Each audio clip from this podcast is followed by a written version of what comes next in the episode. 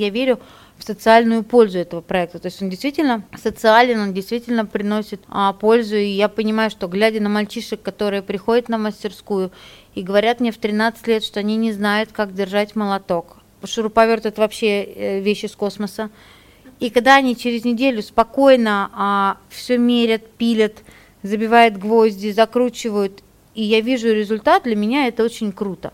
Я не знаю, будет ли он вырастет, будет ли он когда-то пользоваться этими навыками или не будет, но я считаю, что если женщине говорят, что она должна уметь там готовить там элементарный борщ или что-то еще, не важно, что она не любит, но иногда она может сварить там борщ, а прибраться и что-то еще там и пришить пуговицу, не надо строчить фартук, то и мужчина должен иногда а, что-то уметь починить.